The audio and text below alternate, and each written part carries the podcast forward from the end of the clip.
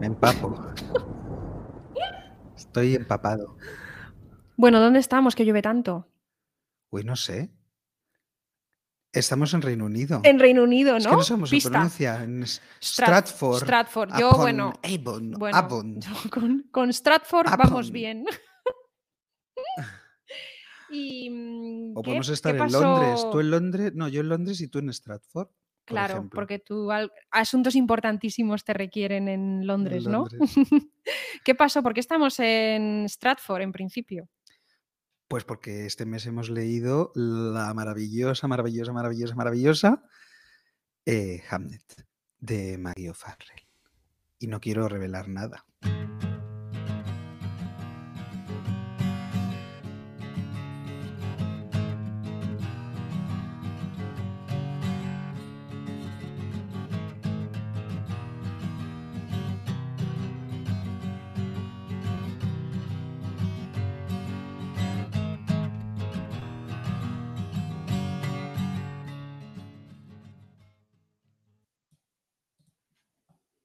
Más de una vez he visto la luz de la mañana, acariciar las cumbres con ojo soberano, besar su labio de oro el verdor de los campos, dorando los arroyos con celestial alquimia, y permitir cubrir a las más ruines nubes, con velo de tristeza, su rostro celestial, y ocultar a este mundo su desolada cara, marchando sin ser visto deforme hacia el ocaso. De igual forma brilló mi rostro una mañana, con triunfal lucidez sobre mi tierna frente. Mas ay, ¿qué fue de mí solamente una hora? La región de las nubes lo escondió de mi vista. Sin embargo, por esto, no desdeña él mi amor, que la luz de la mente se vela como el sol. ¿Qué tal? ¿Cómo os deja? Estoy en shock. Después de tantos eh, meses leyendo yo la poesía, qué gusto, qué refrescante. Sobre Uy. todo una- un poema fresco. Uy, mira, tenemos que hacer una mención, ¿no? Alguien se ha suscrito durante 17 meses. Eso ha sido el poema, Ah, ¿no? Está no sé, claro. tú eres la, la del programa. Yo Whiskels, invitado. Whiskels acaba de, nos acaba de dar un ¿Dinero? chute de energía y de felicidad. Yo creo que ha sido gracias al poema. Pero eh, ya os hemos dicho muchas veces, nosotros no queremos eh, dinero en la Gran Chimpancé, queremos jamón en nuestras casas. Que la Navidad ya se acerca. Sí, bueno, todo es bienvenido. Panetones, por ejemplo, también. Bueno, venga, recuperemos Sí, el poema. El poema es que el nos poema has que he leído con una buena sensación. es el soneto 33 de William Shakespeare y mm, he leído la traducción de eh, Ramón García González que está disponible en Cervantes Virtual por si alguien lo quiere releer. Muy bien. ¿Y por qué hemos leído el soneto 33 de Shakespeare? Pues porque en este, mm, en este poema habla del sol, de cómo el sol ha salido, él lo ha disfrutado, pero luego las nubes se lo han velado. Y en inglés, claro, es- Shakespeare hace muchos juegos de palabras. Y en inglés, sol eh, se escribe sun e hijo, la palabra hijo Mm. se escribe, bueno, se pronuncia Ya. muy parecido a la palabra Sun y son. Sun y son, pero a la hora de pronunciarlas, pues sun, Son y son. sun y sun.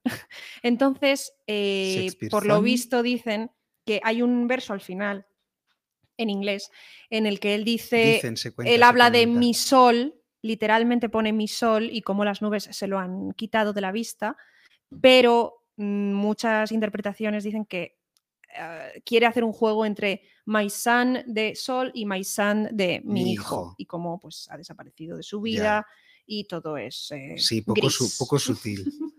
Poco sutil, pero bueno. Y de ahí eh, la elección de este poema. Muy bien. Hemos dudado, bueno, he dudado mucho con los poemas porque tenía otro que ahora hablaremos de, luego hablamos un poco de, de los personajes, Ajá. pero tenía otro, nos dice, nos dice Tamarindo Samsung,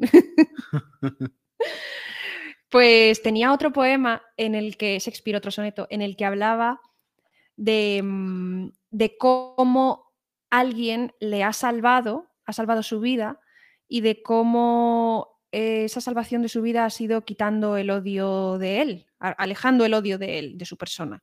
Ajá. Y la mujer de Shakespeare se apellidaba Hathaway, pero se pronunciaría en la época algo así como Hate away, que es el odio lejos o fuera de aquí.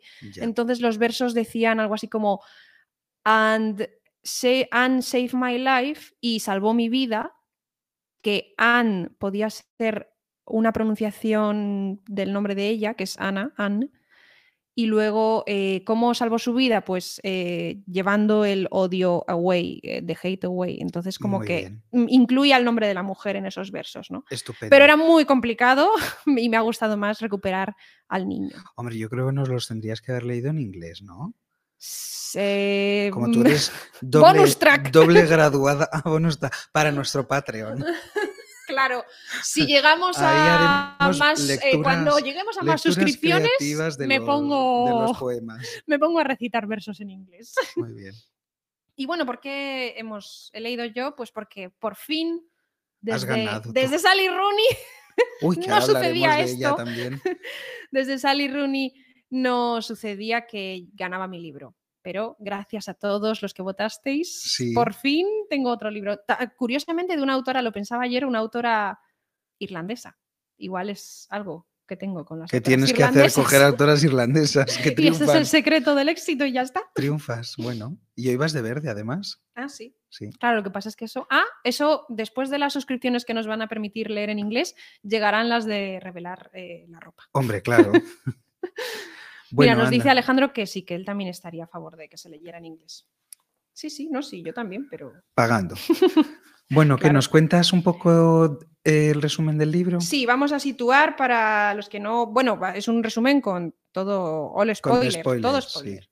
Spoiler alert. Entonces, pues, porque aquí vamos con como que nos hemos leído el libro o como que no nos lo hemos leído, pero que, que venimos a hablar del libro, de Nada, todo ello. no te justifiques. Allá adelante. vamos, sí. Pues a ver, Hamnet cuenta la historia en torno a la muerte del niño Hamnet. O eso podemos pensar en un primer momento, porque Hamnet es ante todo también la historia de su madre, Agnes. No sé cómo la vamos a llamar, porque en teoría no se pronuncia así, pero bueno, Agnes. Ya, para nosotros es Agnes. Sí, una mujer que vive en Stratford en el siglo XVI y que resulta un poco diferente a las demás. Se comunica muy bien con la naturaleza y conoce muchos remedios botánicos para curar o para aliviar enfermedades. Eh, además, lee muy bien el verdadero carácter de la gente, con solo presionar la carne entre el dedo pulgar y el índice. Y todo esto le ha valido la reputación de, de peculiar, de especialita en el pueblo. Sin embargo, el preceptor de latín de sus hermanos pequeños queda fascinado por ella y por esa personalidad fuera de lo común.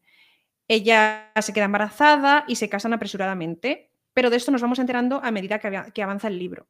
Asistimos a escenas de la infancia de Agnes, la pérdida de sus padres, su boda con el preceptor de latín de los hermanos y los partos de sus hijos. Todas estas escenas, estos fogonazos, se combinan con el presente, en el que su niño de 11 años, Hamnet, enferma de peste junto a la melliza de él, Judith. Al principio parece que es la niña, Judith, la que no va a sobrevivir, pero finalmente es Hamnet quien muere. La familia queda devastada, especialmente Agnes y su marido, y el matrimonio se resiente. Ya era un matrimonio que se mantenía con la dificultad de que él pasaba largas temporadas en Londres, lejos de la familia, porque parecía que el pueblo se le quedaba un poco pequeño y en la gran ciudad tiene éxito en el mundo del teatro. Con la muerte del niño, de Hamnet, su ausencia ya se convierte en algo intolerable para Agnes, eh, intolerable en el sentido emocional. Y la gota que colma el vaso es cuando ella se entera de que él ha escrito una obra de teatro que lleva por título el nombre de su hijo. Agnes necesita entender y viaja a Londres mmm, rota de dolor, asiste a la función para pedirle explicaciones a su marido y entonces ve la representación de Hamlet, la tragedia de un padre y su hijo, que también han sido separados por la muerte, en la que el padre puede despedirse, cosa que su marido no había podido hacer, del, del hijo y le pide que le recuerde. Esto Muy es bien. la novela. La verdad es que te deberían contratar para la sinopsis de, de los libros, ¿eh? porque lo, lo, haces fenomenal, desde luego mucho mejor que la, la sinopsis que tenemos de libros el asteroide. Hombre, pero yo he desvelado todo. Casi Bueno, todo. Bueno, mejor eso que lo que sucede con este libro, que no sé si puede ser el primer tema a hablar o eh, como es Sí. secundario lo dejamos para más adelante. Dale, dale. Yo La quería, confusión quería los- generalizada. Dale, dale, dale, sí, a tope. a El tope. marketing, el marketing confuso, pero bueno, que le funcionó bastante bien, porque luego el libro ha sido foto de un éxito, ¿no? Y muy bien, y muy bien valorado. Yo reconozco que estaba perdido. Nuestro tema del mes, que era disculpad, eh, queimada y que tenía ahí un poco una cosa un poco brujil de, del otoño y de Halloween. Y Ujú. claro, tú me dijiste que este libro entraba dentro del tema, y yo, la verdad, primera noticia. O sea, es que es, que es increíble, porque realmente lees el- la sinopsis de ta, ta, ta, Agnes, que es capaz de crear misteriosos remedios con sencillas combinaciones de plantas. Bueno, tú te quedas así ya un poco, bueno, tampoco le das mucha importancia, yo creo. Vamos, no sé, mm, ¿qué querían que hicieran en la Edad Media? Pues hacer mis remedios con combinaciones de plantas, poco más. Y, mm, y no sé, me parecía todo muy, muy confuso, porque es que luego Agnes resulta que es una bruja. ¿Eh? Que no, que tiene poderes eh, psíquicos o no. Luego lo hablaremos, a ver si, No, no. si crees que los tiene real o si crees que es una cosa un poco simbólica. Pero, pero sí, como tú dices, tiene premoniciones del futuro, eh, indaga el alma de las personas tocando eh, entre el pulgar, el índice, desde luego hace remedios vegetales y bueno, miles de cosas con un tinte sobrenatural, la verdad. Pero bueno, sí, que para mí en este libro la presentación era toda confusa, porque tú bien has empezado diciendo que el libro, aunque se titula Hamnet, en realidad no es eh, sobre Hamnet, sino más bien sobre Agnes, yo creo. He lanzado, mientras contabas eh, estas visiones que hay sobre Agnes y tal, que luego comentaremos, he lanzado una encuesta, que es algo que nunca había hecho, ¿no? ¿No se ve? Ah, sí, ¿quién es el protagonista de ¿Quién es el protagonista de Hamnet? Para que Voy a gente, darle. si nos está escuchando, que vote. Yo paso de Shakespeare, de Hamnet y de todos. Agnes, votar. 100%. Ha ganado. Bueno, mientras es una encuesta que tiene así un poquito de tiempo, entonces mientras la gente que nos está escuchando en directo vota, sí, si, nos, si alguien puede corroborar que en otros países el libro se titula Hamnet y Judith. sí, hemos visto portadas, Hemos visto portadas que se titulan Hamnet Donde- y Judith. Es que es todo muy confuso. Y la foto de la portada a- del libro en español, ¿tú quién crees que es esta señora? ¿La estáis Es viendo una todos en la pantalla? Claro, Es una mujer. Yo es que pensaba que era Agnes, pero luego he llegado a pensar que no, que era Judith. que es Judith. Ah, Claro, pues me porque como se, en teoría es bonita interpretación como esclavada a, a Hamnet. a Hamnet, es como la presencia en la ausencia, ¿no? Como que te lo ponen en la portada, pero sin ponértelo, porque están todo el rato insistiendo en que son muy parecidos y en que cada vez que le- Es la miran, le Sí, recuerda a su Uy, hijo muerto. también de eso. Ya. Oye, han Claro, gente, Sí, sí, que tenemos. ¿Y eh, no se puede cancelar en esta...?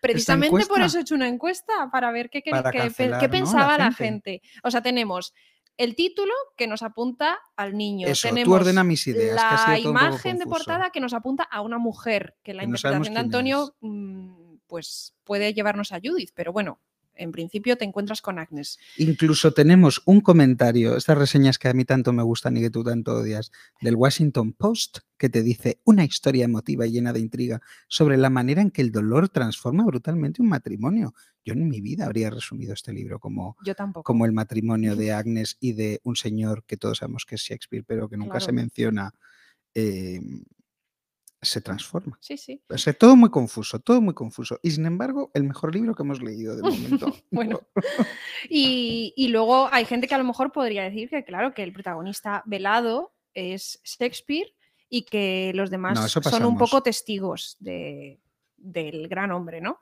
Ah, sí. No lo Bueno, sé, estoy haciendo no de son, abogada del diablo. Testigos no son porque no le ven el pelo. Bueno, sí, O sea que Pero que igual hay gente que quiere leer Hamnet sobre todo porque trata sí, yo ve- porque va a salir Shakespeare. Es un recurso mm, reclamo, comercial, sí. claro. Sí, sí.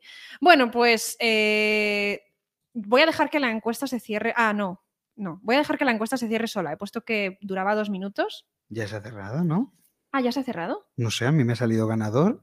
Ah, ya te ha salido ganador. Ya Sí. ha ganado Hamnet. Bueno, pues no me parece que haya una respuesta correcta. Sí que creo que hay una respuesta incorrecta, que es Shakespeare. Shakespeare. y por tanto, todos. Como todos. Claro, la respuesta a todos tampoco puede ser. Ah, todos, claro, no, tampoco puede ser, porque Shakespeare no lo No podemos era. meter.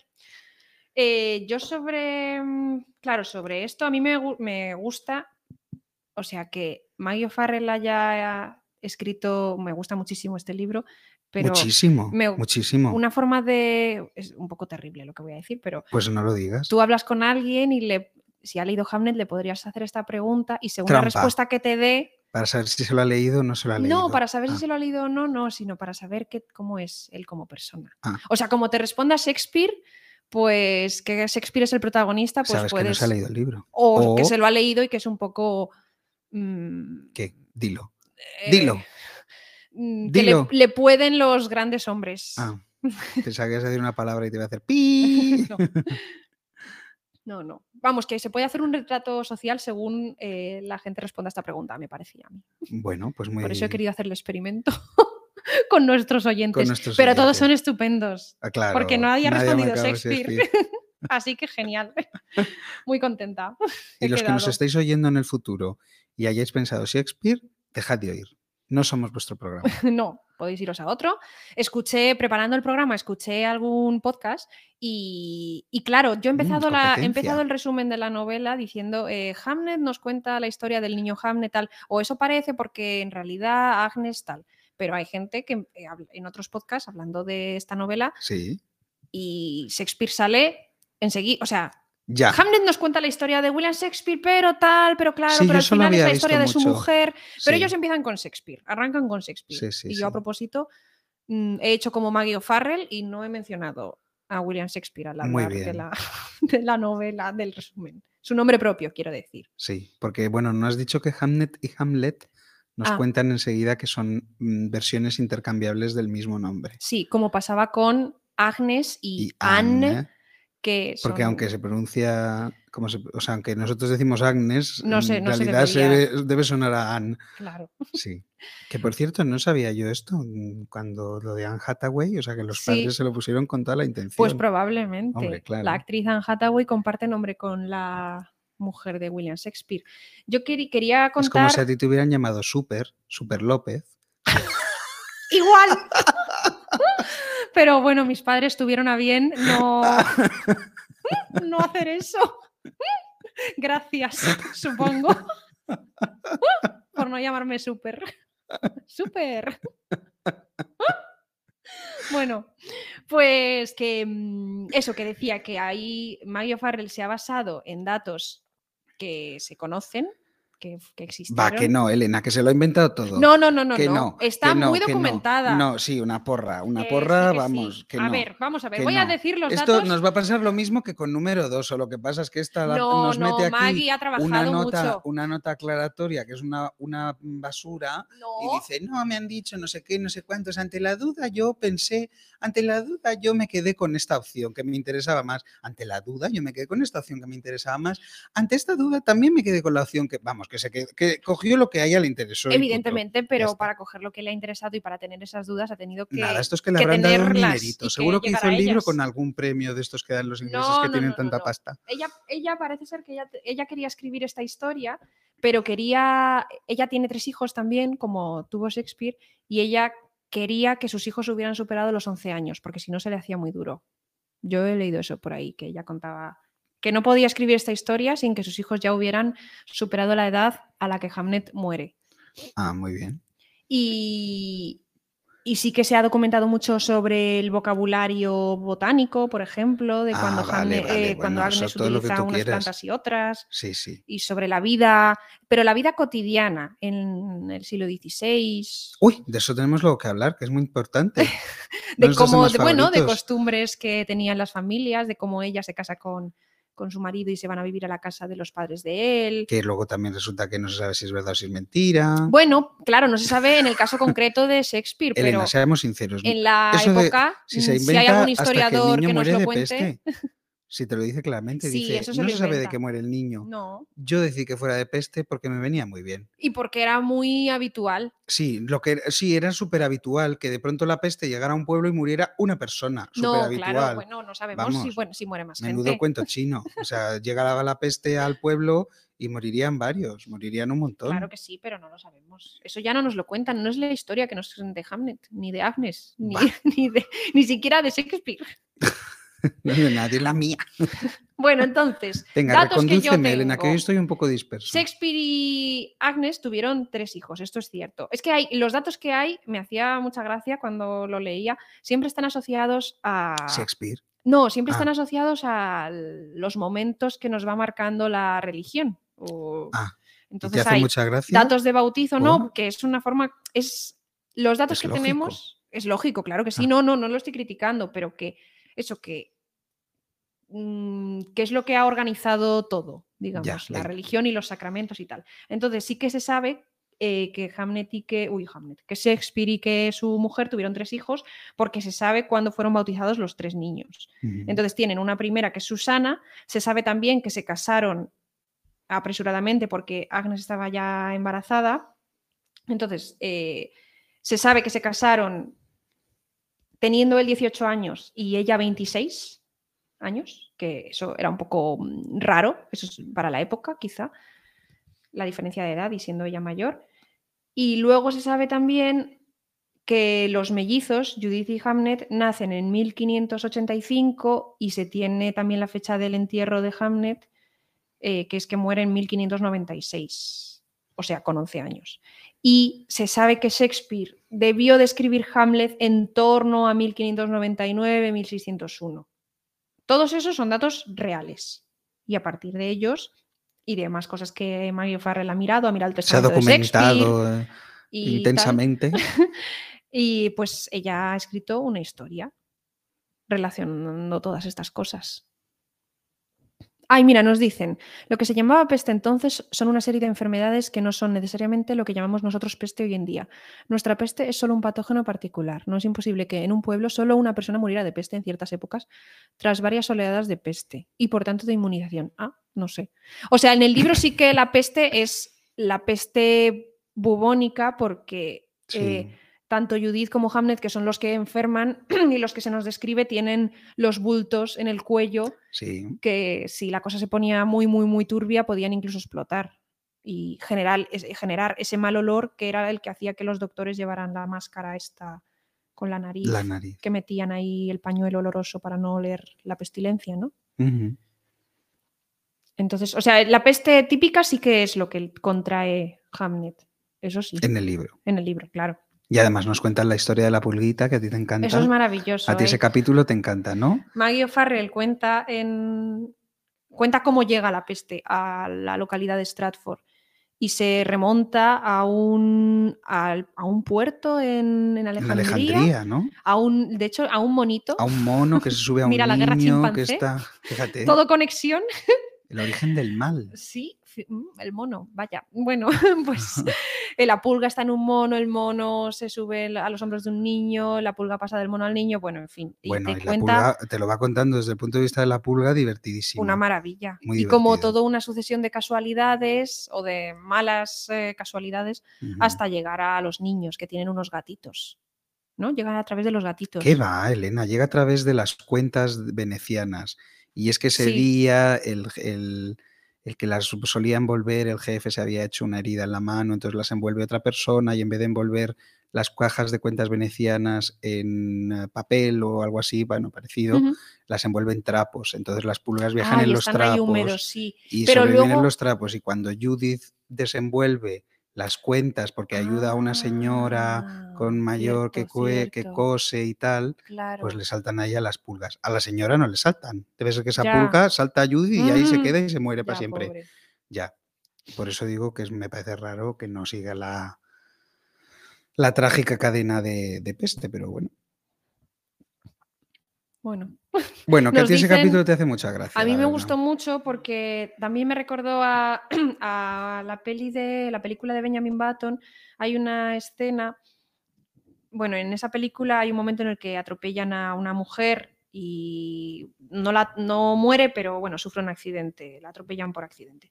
Y entonces retroceden hasta el día anterior y te cuentan toda la sucesión de casualidades que se dieron para que ella cruzara eh, por la calle en el preciso momento en el que el coche pasaba y por tanto coincidieron y la atropelló.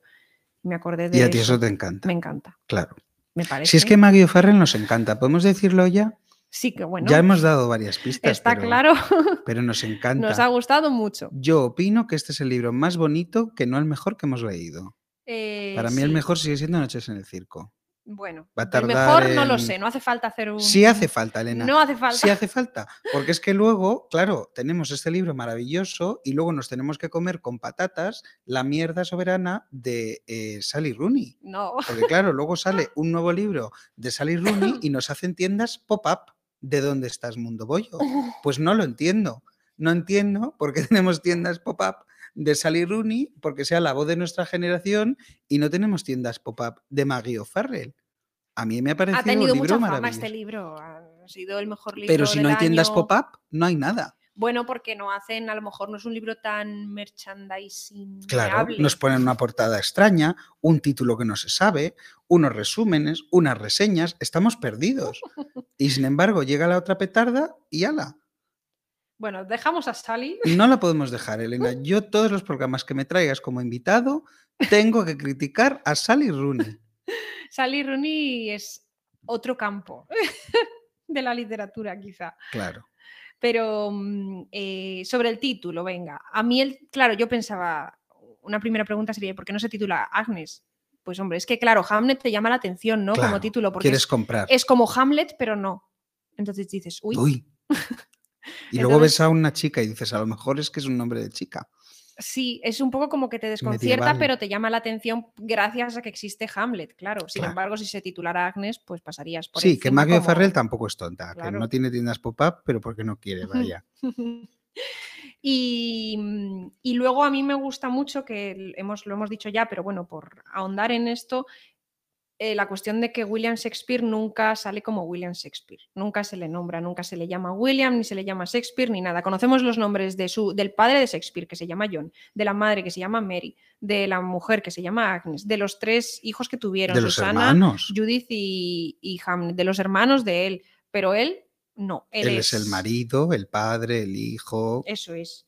Y esto de los nombres, eh, bueno, yo es como una tendencia del feminismo, ¿no? Esto de, ah, de reivindicar los nombres de las mujeres, de decir cómo se llamaban, pues mujeres que escribieron pues, al- en el barroco, por ejemplo. O sea, hay una, una, mm, parte del feminismo cuéntanos. que reivindica el de decir los nombres. Que tiene Rosalía una canción que se llama Di mi nombre. Madre mía. ¿Nos estás dejando? Bueno, yo, yo lo, met- lo mezclo va a todo ser y lo el- suelto. Va a ser el doppelganger, de, el doppelganger de este programa. No, pero que eso, que el hecho de decir el nombre de, de la gente los, los les da un, no sé, una persona, los crea, los, los hace estar vivos. Sí. No es eh, persona genérica, es ella y solo ella. Bueno, de hecho en el libro yo creo que la parte de los nombres es muy importante, ¿no? Porque luego cuando él muere eh, hay muchas reflexiones que hace Agnes sobre el nombre, el nombre del niño, cuando lo ve en la obra, cuando lo ve Sí, en el papel, en el cartel. cuando lo están diciendo durante la representación Sí. teatral. Pues mira, yo no lo había pensado así. Yo lo, a- lo, mm, o sea, yo pensaba más bien que es que como a Maggie O'Farrell me parece que escribe como tiene una escritura tan sensorial, Sí, sí, la le da mucha importancia no solo a la vista, sino al soni- a los sonidos, al tacto, a las sensaciones. Hmm. Y yo había pensado que iban mm, por ahí los tiros, pero bueno, que pueden ir por los Pueden dos. ir que por los son dos, claro. ¡Pum, pum! Sí, sí, Dos pájaros. sí. Bueno, de un mismo tiro en realidad, no de dos. Así que cuatro pájaros con lo que he hecho.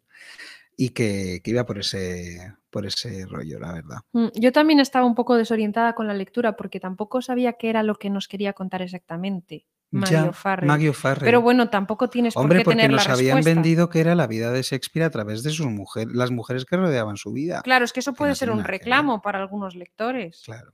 Aquí nos lo dice el crítico de Washington Post en la edición en español.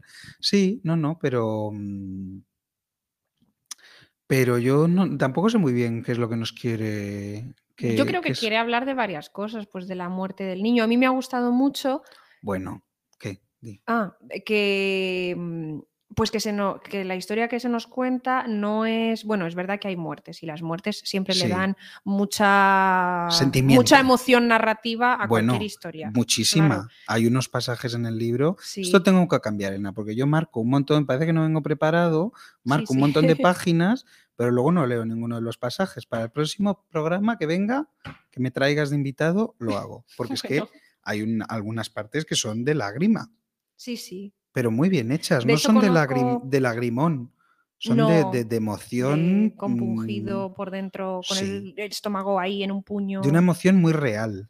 ¿no? Muy, muy de verdad. Muy táctil, ¿no? Muy Mm. física.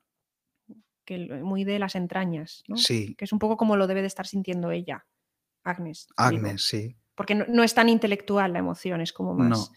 eh, en el cuerpo. No sé. que a mí me gustó también eh, como postura feminista, pero bien sutil, o sea, sin, sin volverse loco. Que claro, esta, esta historia, eh, pues te cuentan también, entre otras cosas, cómo él, eh, pues mm, en, el, en Stratford, después de que ya se ha casado con Agnes y ya tienen a la primera niña, a Susana, él está como apagado, como que le falta Ah, algo sí. y tal. Y es Agnes la que le, Le dice, dice, vete, "Vete". a Londres eh, porque ella entiende que le va a venir bien, que ese papel de apoyo... Hombre, de... como es mágica, tiene poderes eh, Claro. extrasensoriales. Ah, ella lo sabe. Ella lo sabe. Pues ese papel de apoyo, de, de, bueno, de yo me sacrifico, porque para ella es un sacrificio, ella no está contenta con que él se vaya, pero Mm. bueno, pero ese sacrificio que ella hace es como el sacrificio que tradicionalmente han hecho muchas mujeres porque sus maridos vivan la gran vida y ellas pues vivan la pequeña vida, que es la que no se cuenta en las novelas. Pero Maggie O'Farrell ha escrito, la cuenta. ha escrito un libro de la pequeña vida, de la de la mujer, que tú dirías, bueno, pues es que claro, es que esas vidas no le interesan a nadie, ¿no? Porque mm, la vida interesante es la de ¿Y Shakespeare, que está en eso? Londres, que está enriqueciéndose, que está que pasa de ser un pobre hijo de un guantero que encima ha caído en desgracia a, a ser el, el escritor eh, inglés más importante de todos los tiempos. Mm, O sea, lo que le pasa a Shakespeare tuvo que ser súper emocionante, pero nos cuentan lo que le pasa a Agnes, que es, bueno, pues una mujer cualquiera, casi.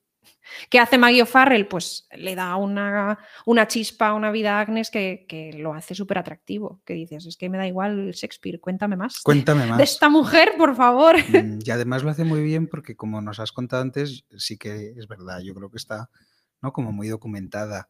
Mm. Y en, sobre todo en la forma. Es que eso está muy interesante. Vamos a ver si lo conectamos con lo que has dicho del feminismo, con lo de la documentación. Y, por ejemplo, cuando has hablado de la pena, cuando se de esa emoción eh, que hay algo- ciertos pasajes y cómo es muy táctil. Sí. Yo creo que está todo conectado porque en el libro eh, se habla mucho de lo que están haciendo las mujeres, de lo que hacen, de las pequeñas cosas, de si ponen a calentar la olla, de si limpian no sé qué, están todo el rato en movimiento y De además que te lo dicen. están pero cosiendo, Es que están todo el rato haciendo algo, nunca Sí. están paradas, siempre trabajando. están trabajando, trabajando, trabajando, trabajando Sí y tienen que sacar esto adelante y cortar aquí y hacer allá y estar pendiente y vigilar y los recados y no sé qué y todo pum, pum, pum, pum, pum, pum, pum, pum y tienen una rutina y una vida muy marcada, ¿no? Y muy... y, que en realidad es bastante opresiva, yo creo. Eh, sí, muy, bueno, muy de, como si fuera una jornada laboral, hmm. ¿no? Y... Mientras que luego lo poquito que vemos de Shakespeare cuando ella llega a Londres es ese cuarto que le recuerda casi la celda de un monje, Hmm, donde tú te imaginas que Shakespeare lo único que hacen todo el día casi es sentarse hmm, y y escribir. escribir. Hombre, algo lo tendría que hacer él también, ¿eh? Ya. Bueno. Sí, montar las obras, la compañía, patatín y patatán. Claro, y no, qui- no quiero decir que la vida de los hombres de Shakespeare, que se fue a vivir la gran vida, entre comillas, fuera todo miel. O sea, él, pues al final él no puede despedirse de su niño, que se estaba muriendo. Ya. Y eso también creo que Maggie Farrell lo deja, lo deja patente. Vamos, que no era algo, ese sacrificio tal, no era solo, no perjudicaba y perjudica solo a las mujeres. También los hombres se ven perjudicados de otra forma. Pero bueno, que es algo que sería bueno mm, cambiar o dar una vuelta. porque genera mucho sufrimiento a unos y a otras. Bueno, y. mm, ay, quería decir algo sobre lo que habías comentado de, de la documentación de ella. más aplausos para Maggie Farrell, sí, ¿quieres? sí, por favor. ah, bueno, sí, luego, ah, ya sé qué era, pero luego, luego, luego hablamos en, en otra parte del podcast. Muy Que bien. nos está diciendo, mientras tanto, Alejandro, que mm, sobre el enfoque este de las mujeres como apoyo a los hombres, hay un ensayo que se titula ¿Quién le hacía la cena a Adam Smith?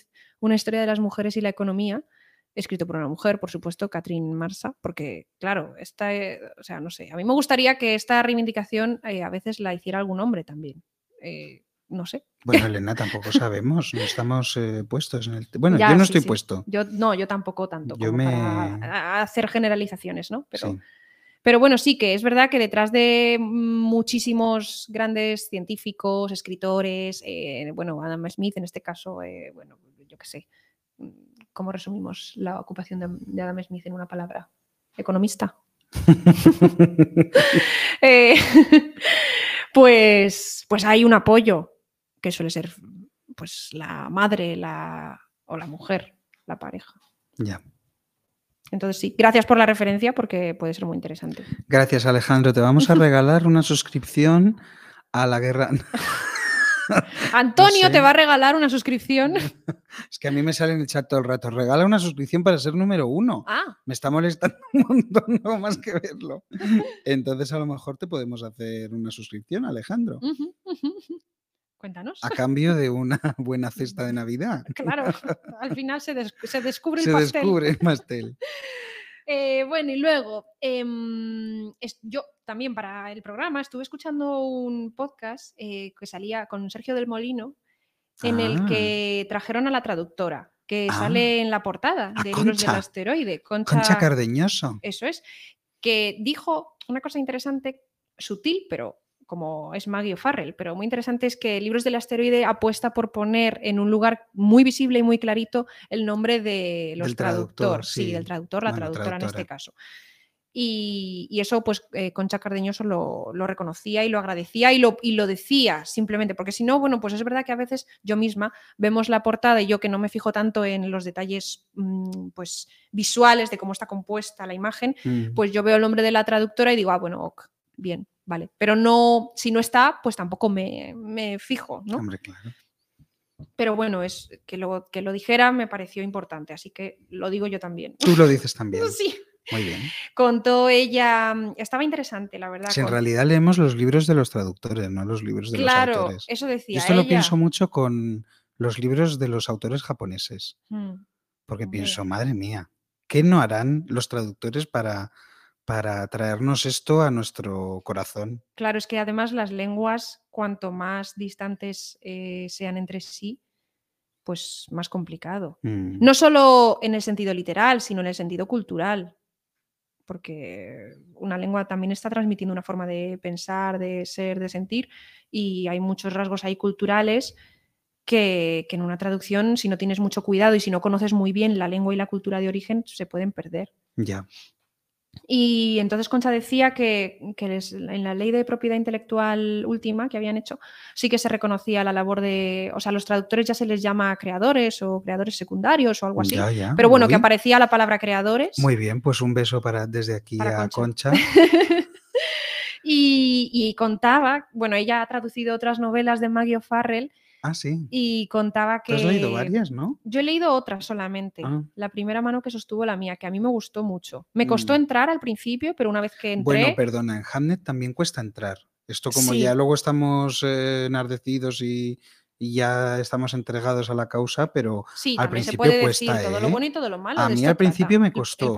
Sí, sí, sí, me cansó un poco la escritura sensorial. Yo tenía que hacer pausas. Mm, Luego ya una vez que estás dentro quieres más y más y más y más. Sí.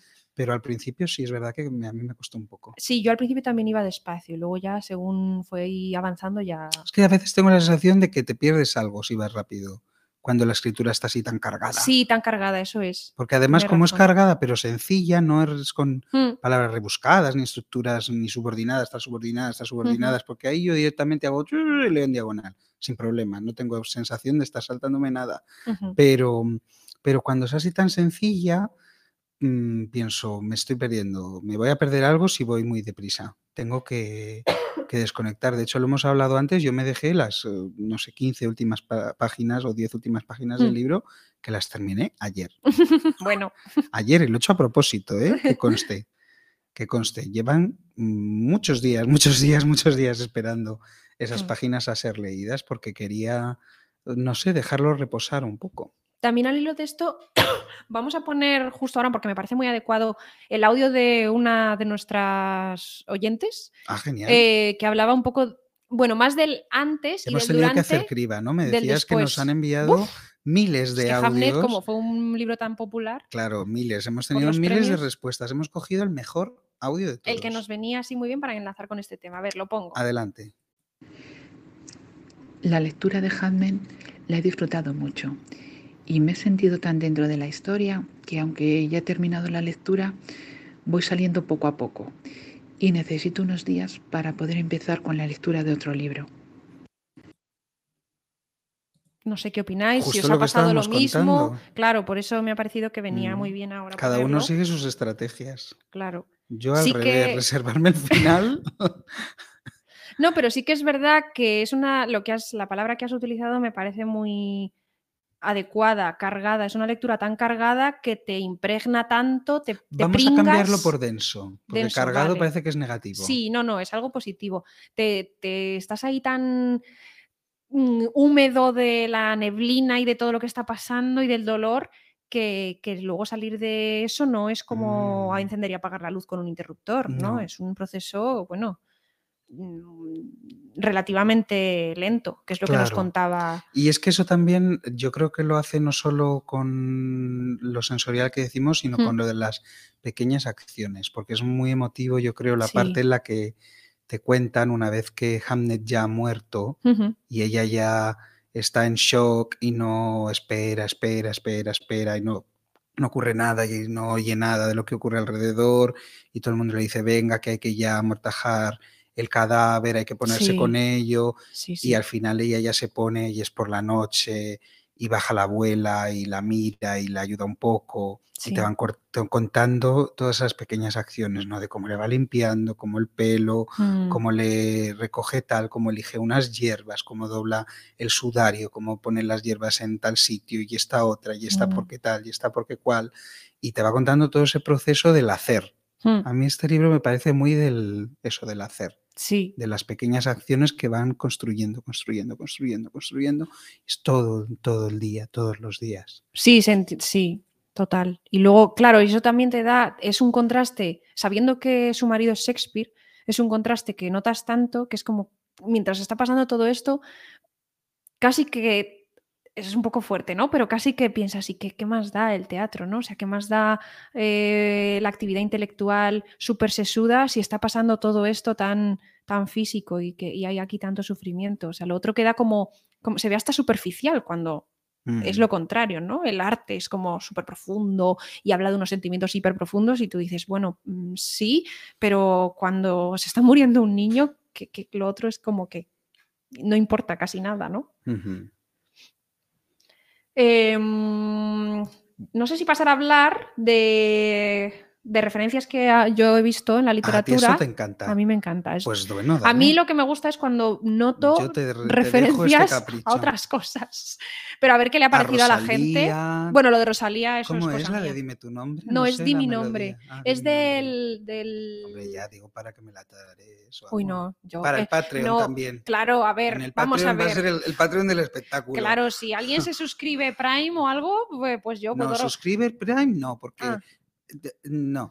Tiene que ser a nuestro Patreon, porque si no, Claro, bueno, no claro, la es guerra chimpancé que está ofreciendo en el suscripción Prime, ni cánticos, ni lecturas en inglés. Bueno, no lo sabemos, eh, en su programa nos lo cuentan. Ah, pues que nos lo cuente mañana. Yo ofrezco recitado en inglés, eh, nuestras caras y, No, es tararear. Di mi nombre o la canción que surja. La ponemos. Ay, en- lo tenía que haber puesto en, Stories, el di mi nombre. Bueno, Bueno, la ponemos. la luego. puedo poner después. Em, Si Rosalía también es atemporal. Claro. no, bueno, depende. Eh, eres la Rosalía de antes. El, en Di mi nombre está en el. Perdón, eh, está en el álbum de. Bueno, en el disco, no sé cuál es la palabra adecuada. en el disco del mal querer. De Ah, este la, que la- Rosalía de antes, qué fuerte. Es que ahora el teriyaki y tal, bueno. Mira, Whiskels nos está contando lo que, lo que pueden, lo que podemos encontrar en la guerra. Y acceso carnal. Bueno, Mira, oye, pues es. eh, pues eso ahora está muy de moda, ¿no? Hay muchas películas de gente caníbal Ah, en el cine. cierto. Pues es que, es que están a la, Está están siguiendo a la, última. Venga, dale con las Bueno. referencias y luego volvemos al libro, ¿eh? A mí la primera cosa que me Esto es gustó un capricho mucho, que te concedemos los, Uy, yo, los pues muchas. oyentes.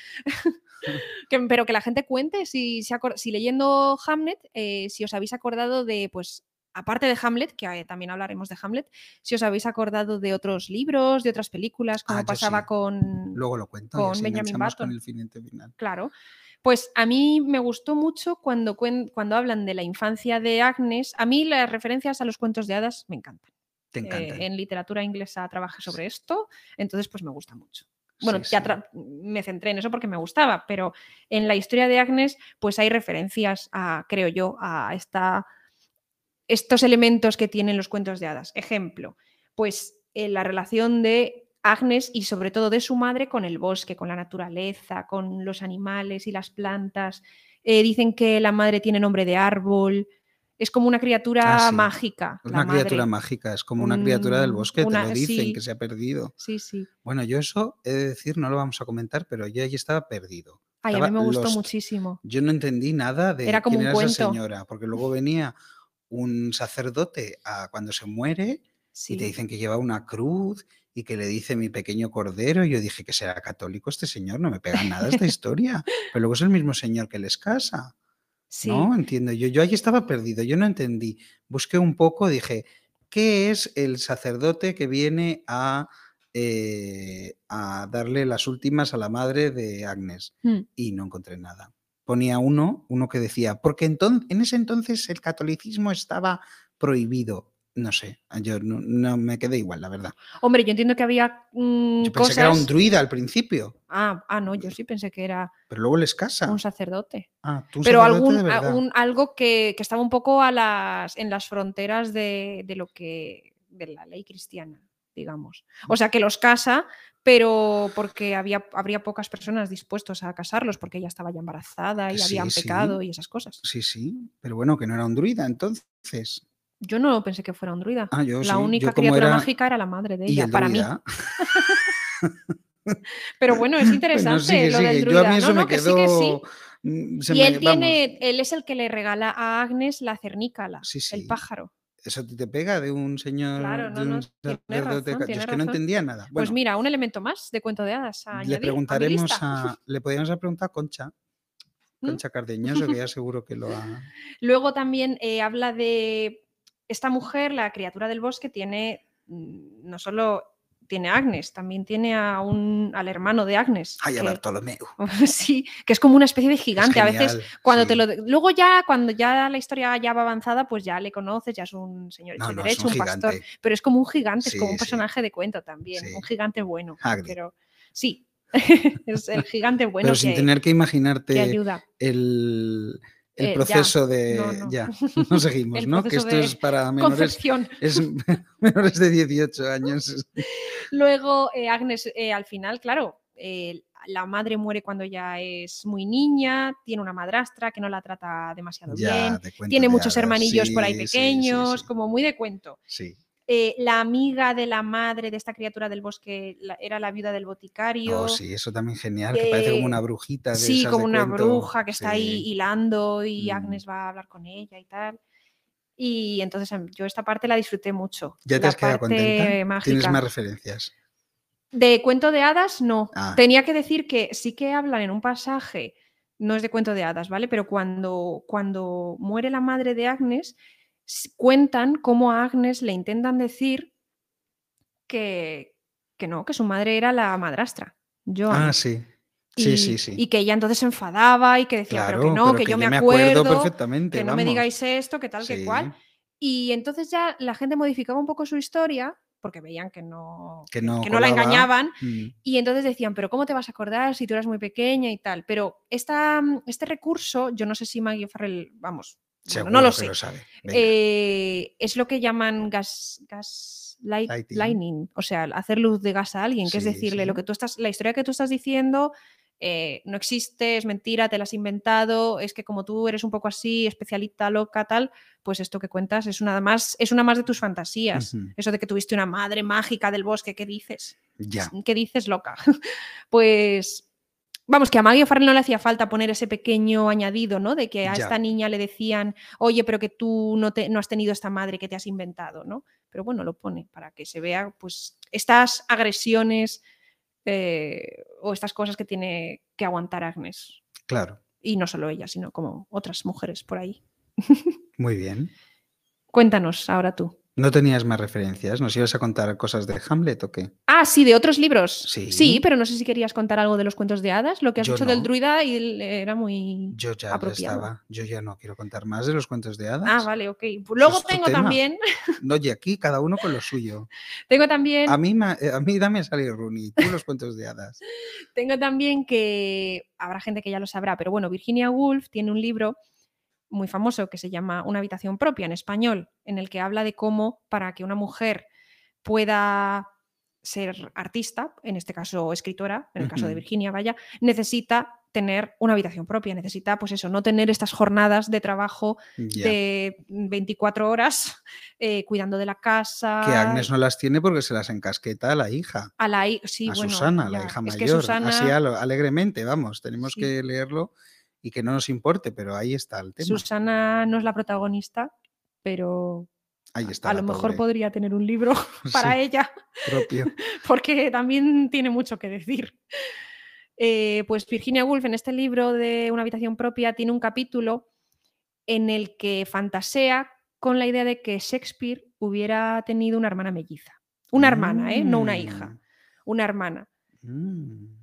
Mellizas, o sea, melliza igual que tuvo mellizos él. Sí, sí, sí.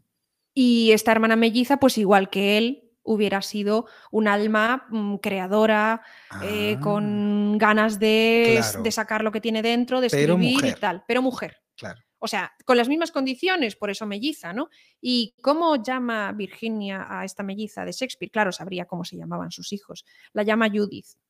Entonces, Ah. claro, yo cuando, cuando vi... Elena, es que nos est- últimamente estás que te sales. ¿eh? No, pero eso, a ver, Nos eso quien haya leído... trayendo unas cosas. Quien haya leído una habitación propia recuerda el capítulo de, de Judith, es que se llama así, Judith Shakespeare, que es como se llamaría, bueno, como se llamó como su se hija. llama su hija. Lo que sí, pasa es que eso, Virginia la- la- no la sitúa como hija, la sitúa como melliza, precisamente para dejar claro que sería alguien con las mismas, que sale en la misma casilla sí. Y que sale, que, que empieza a la misma- a la- al mismo tiempo que Shakespeare. En el, mismo año, con los mismos padres, la misma situación económica, ¿no? Si fuera su hija ya es como otra generación Mm. pero siendo su melliza, pues eso. Pues mira, de hecho eso es interesante porque en el libro sí que tratan eh, una de las hermanas de, de Shakespeare, Sí. no me acuerdo cómo se llama ahora. Elisa. Elisa. En el libro se llama Eliza. Elisa. Eliza, Eh, sí, perdón. porque es la con la Z. es verdad. Idiomas, querida, aprende. Cuando, cuando recite en inglés. Y, y es muy interesante porque eh, sí que nos la presentan como un personaje eh, muy sensible, muy conectado eh, con Shakespeare Sí. y sobre todo eso como con una forma de entender el mundo especial, pero que es mujer, Pero sí, total. es mujer. Y entonces no, mm, ya no, no recuerdo muy bien, pero yo no sé si sabe leer o le ha Elisa sí. enseñado, pero porque le ha Ah. enseñado, le ha tenido que enseñar Shakespeare. Porque le enseñó él, que claro. no es Elisa, que es de Laida. Bueno, Eliza. Dice, no sé si le Maggie O'Farrell, no sé si lo cuenta Maggie O'Farrell en, en la nota de la autora o si lo he leído yo después. Creo que es Maggie quien lo dice. Que en realidad la hermana de William Shakespeare se llamaba Joan. Ah, pero sí, pero que le cambia el nombre Claro. porque luego también hay otra hermana que muere, que también era una alma sensible y No, tal. pero y la ma- pero, pero es Sí, que la madre, la, madrastra de, de Agnes se llamaba Joan, Sí. entonces dos Joans, eh, es verdad que en un libro pues es un poco raro. Pero bueno, yo creo que pues eso es interesante porque además el papel que juega esta pobre Ujú. es de apoyo casi de su Sí. hermano, cuando le ve preocupado, en qué estás pensando, le tiene que tratar como a un niño para que le cuente las Sí, cosas. sí, sí, cómo porque le si no lleva de esa manera. asustar. Sí, eh, y en eso, pues es muy interesante en relación a lo que cuentas. de- También de es verdad. Virginia, que a lo mejor Bueno, y del también lo sabe feminismo, de Todo recursos. esto lo ha pensado ella ya. Claro, nos no, no, lanza- de porque de, re- hecho la pobre Liza luego termina casada eh, con un Sí, sombrerero, ¿no? Sí, no y sé, con- viviendo en la casucha eh, donde vivía William Agnes, Shakespeare, sí. ujú. Bueno. Sí, ¿no? Y como es verdad que esa es otra, otra muestra que te desliza Maggie O'Farrell de cómo las mujeres pues van, se las ingenian de una manera pues no tan de frente, ¿no? No tan directa, pues de, bueno, pues de, de suavizar, de conseguir que la otra persona pues eh, se abra a ellas, ¿no? Con el hermano, a esto me refería cuando contabas Sí. tú que cómo le tiene que tratar como un niño Como para un que niño. él, bueno, pues para que él responda emocionalmente a lo que ella necesita, pero porque ella sabe que si a lo mejor ella le dice, oye, tal, haz esto, él se va a cerrar en banda. Entonces, como hay que ir siempre Mm. como por entrar por un lado, ¿no? Y no entrar de frente. Esa sensibilidad. Ya. Y luego la última referencia, pues es evidentemente Hamlet, la tragedia de ¿Qué me cuentas? ¿De verdad? Sí. No sé si alguien ha leído Hamlet por ahí, entre las personas que están en el chat. Pon una encuesta que te gustan. Bueno, es simplemente sí o no. o bueno, o sí, pero no me acuerdo. yo leí Hamlet hace tiempo y yo estaba deseando acabar el libro porque yo tampoco sabía, aparte, más allá del, del nombre del hijo y que, que es como coincidente, yo le- ¿Cómo recuerdo no? la historia de recuerdo la historia de Hamlet y yo pensaba, no sé, esto no tiene nada que ver, vaya, nada. Ah, La historia de Hamlet no la resumo entera, pero es la historia que nos cuentan en El Rey León, que eso sí que la gente lo conoce. ajá, Eh, un poco eso. sí. Pues un príncipe eh, destronado, su tío se ha quedado con el trono porque mató a su padre. Y entonces el príncipe vuelve y debe recuperar el trono y para ello debe matar a su tío, bla, bla, bla. Es el- ese príncipe es Hamlet. Entonces, nada de esto yo lo veía en la novela. Simba. Simba, Simba sería Hamlet, eso es. Y yo avanzaba en la lectura y no veía, no veía, es que no veía ni referencias, no sé. Entonces estaba un poco despistada. Pero al final, pues Maggie lo. O sea, no me ha Lo hecho falta releerme Hamlet para buscar referencias ocultas, porque Maggie O'Farrell lo cuenta Ya te muy lo bien. cuenta muy bien. Es estupendo. Ella Lo he contado en el resumen cuando he hecho, porque así Sí. ya estaba dicho, ¿no? Pero me ha gustado mucho esta forma de, de que el padre, que no se pudo despedir, pues bueno, un poco lo trae a la vida. Que eso es muy bonito, ¿no? Considerar la literatura una forma de inmortalidad. mm, muy bonito. ¿Qué podemos decir después Pero no, de la, pero no de la inmortalidad del de artista, esto, que es lo, lo habitual, ¿no? La, in- la inmortalidad de Shakespeare, Sí, sí. eh, sino de la inmortalidad de, bueno, de uno de los personajes. Y a- con este libro, pues Maggie O'Farrell ha conseguido Eso. la inmortalidad de Agnes. Hola, Hola. ya basta de, ya paro con la intensidad. No, no, no. Pues yo la única referencia que traía, Mm. eh, mm, yo es que estoy menos versado, como has dicho Bueno, antes, en, en estas disciplinas. Y, pero bueno, como me traes de invitado, pues no pasa nada, me lo puedo permitir. Tú has traído una, una referencia muy interesante que ahora hablamos de ella, que es la de la portada, que yo no había pensado. Claro, Ah. yo en las imágenes digo, "Uh, Uf. sigo. es Sigo. que ni, ni paro, ni me paro. Pero bueno, cuéntanos la otra. No, a mí me recordaba el libro mucho al de Circe, que Ah. no sé si lo habréis leído por ahí. Circe. Y me recordaba mucho, la verdad, porque Circe es una bruja, de verdad. Así, hablamos de brujas, que era el tema de un Bueno, poco el es tema del una, mes. es una bruja eh, que yo pensaba que era una bruja y luego resulta que era mitológica, o sea que su Sí. padre y su madre eran dioses, Sí. eh, titanes, no sé qué historias. Bueno, da igual. No es importante. El caso es que ella el poder que tiene es que es una bruja y que hace eh, pociones y ungüentos y sobre todo lo más interesante, que a mí me parece más interesante, es que aprende a hacerlos un poco sola, o sea, Mm. por intuición, o sea, cuando coge una hierba, pues piensa para qué va a poder servir, cómo la va a calentar, o sea, no coge como un libro, no es como en. Harry Potter, que te dan el libro de herbología y te aprendes los estos, sino toda esa parte de sensibilidad y de intuición, de ir Sí, tocando la planta, de ir sintiendo, de ir calentando, de ir pensando, de ir relacionando, y de poco a poco el chup chup del calor, chup chup chup chup, vas haciendo la, la poción. Y es que, bueno, pues me recordaba mucho a, me recordaba mucho a Agnes con lo suyo, ¿no? Que también tiene esa parte como muy intuitiva, porque Sí, ella, como muy de comunicarse Sí. con, con la naturaleza. bueno, y con todo, porque es capaz de leer todo a las personas Mm. sin necesidad realmente, lo del dedo ya es como cuando les aprieta,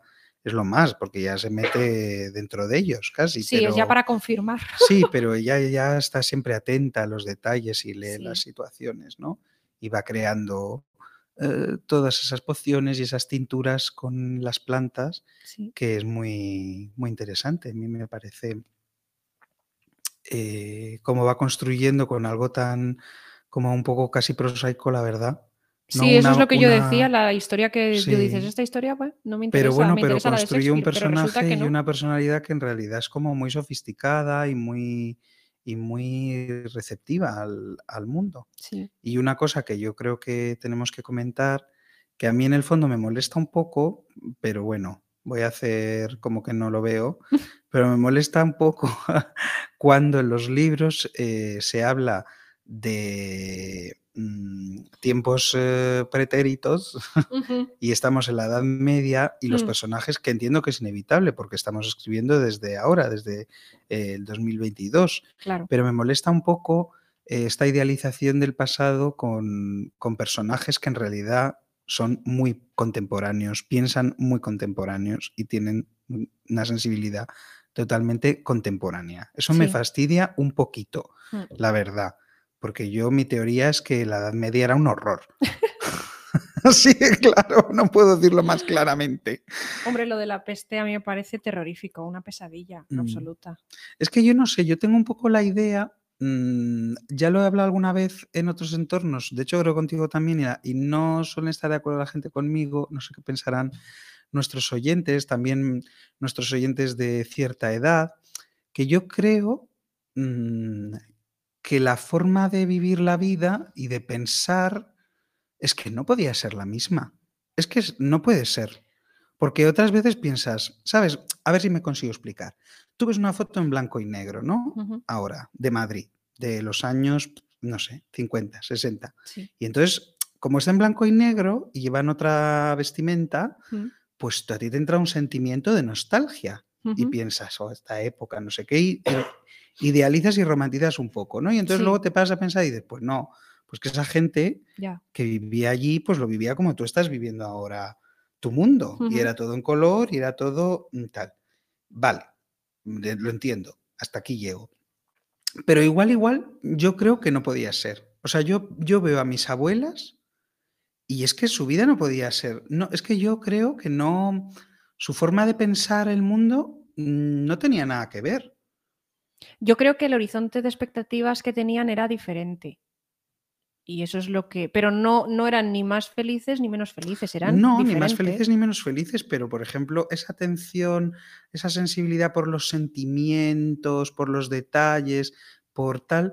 Yo es que, por ejemplo, mm, una de mis dos abuelas, la que vivía en, en un pueblo, en Sigüenza, y, y yo no, e- esa sensibilidad por, por, por esa trascendencia que ve Agnes en las cosas, en la vida, en la forma de pensar, pues es que, mm, o sea, que no pasa nada, no lo digo como una crítica, pero es que Mm. mi abuela no la tenía y no podía tenerla. ¿Cómo iba a tenerla si Mm. su vida consistía en, como en las mujeres del medievo, eh, Lo que has y- dicho de y- hacer. y- de y que- que es saltándose las pestes y, no, y no todos los leer las horrores. grandes obras de la literatura. Claro, pues su vida era hacer, hacer, hacer, hacer, hacer, cocinar, limpiar, eh, segar cuando es la época de siega, eh, los niños, no sé qué, tal, cuidar, la ropa, remendar, no sé qué, pum, pum, pum, pum, pum, pum, pum, pum, pum, pum, pum.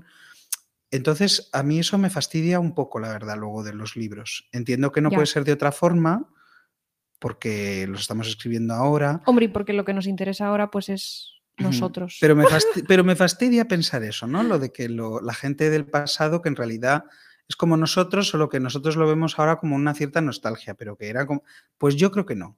Pero aquí no suele estar la gente de acuerdo conmigo. No sé si nos echará encima nuestra, nuestros oyentes. Mira, nos dice Alejandro que. Pero bueno, yo creo que lo decía por cómo has empezado a hablar. Luego ya lo has. O sea, lo que has explicado después es diferente de lo que Alejandro nos pone. Pero bueno, él dice que la Edad Media que no era más horror que la Edad Antigua o la Edad Moderna, que la Edad Media fuera una época de ignorancia, oscurantismo y fanatismo. Uy, la Edad Antigua horrible. Es un tropo popularizado en la Ilustración. Yo horrible. Yo en realidad todas horribles, ¿eh? O sea, digo la Edad Media porque es la que nos Pero a toca en ver, el la de ahora también. A ver, yo creo que esto de la ignorancia, el oscurantismo y tal.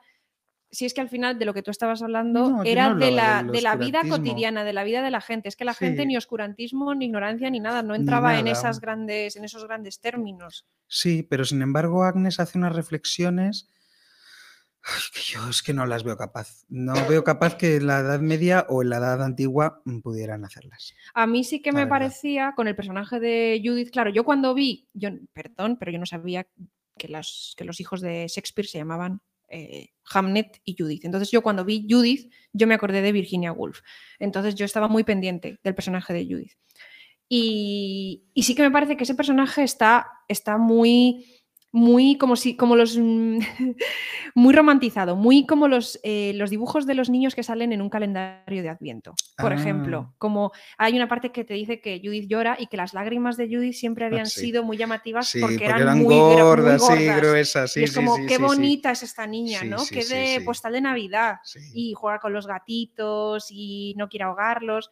Y sí que hay veces que Judith hace, no Agnes, yo me fijé más en, esto, en la niña, unas reflexiones que yo pensaba, hola, eh, ¿dónde estamos?